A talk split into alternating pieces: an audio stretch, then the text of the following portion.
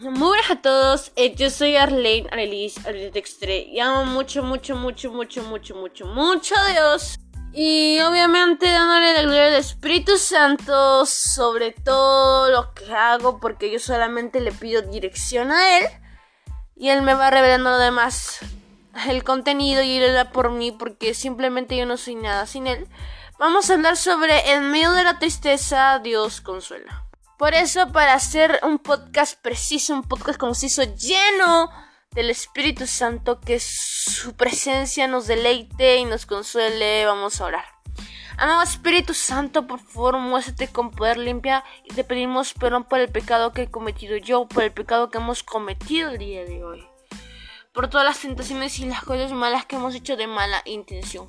Límpiame, límpianos renuévanos y restauranos y que sientan este podcast autoridad y tu poder en todo su esplendor.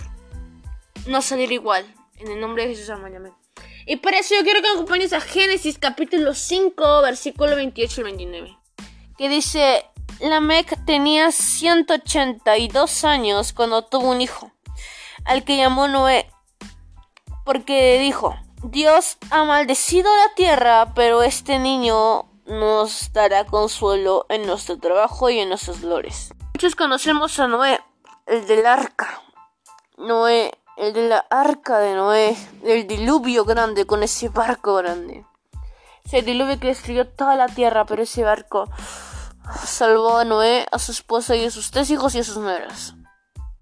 Y todos sabíamos la historia de Adán, de Eva que ese pecado, por el pecado que cometieron la tierra estuvo maldecida de pecado y Lamec sabía que la tierra estaba maldecida, pero vio algo en Noé, en ese hijo que tenía que le puso Noé, precisamente ese nombre, porque sabía que Dios maldijo la tierra, pero ese niño daría consuelo en medio de, dolores. Y Dios está ahí, Dios está ahí para darnos consuelos. Imagínate ese Noé ese hijo que tanto tuvo y ese hijo que le dio consuelo, también Dios está dando consuelo a ti, no a través de un hijo que puedas tener, o capaz eres padre y cosas que, que Dios te van consolando, no sé, a través de un buen trabajo o a través de una relación familiar, pero Dios siempre está ahí para consolarnos, Dios está ahí para que en medio del proceso tan triste, tan nefasto, tan horrible que pueda parecer ese proceso en que crees que no puedes salir y parece que la ira o la tristeza, la depresión te consume. Hay un Dios que está ahí para levantarte, quiere levantarte.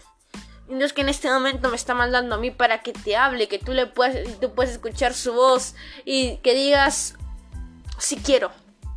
Quiero conocer más de Dios, porque en medio de mi consuelo Él está. Bueno, yo escuché y leí la historia de un niño que estaba llorando en su habitación y estaba contando sus penas pero no se había dado cuenta que pasando horas mirando en un solo reflejo al costado estaba su madre, y él entendió en ese momento que a veces el amor consta de apoyo sin hablar, consta de deseo sin decir, y consta solo de apoyar sin ver y hablar. Obviamente hay un ver, pero no un hablar. Y el amor de Dios es así.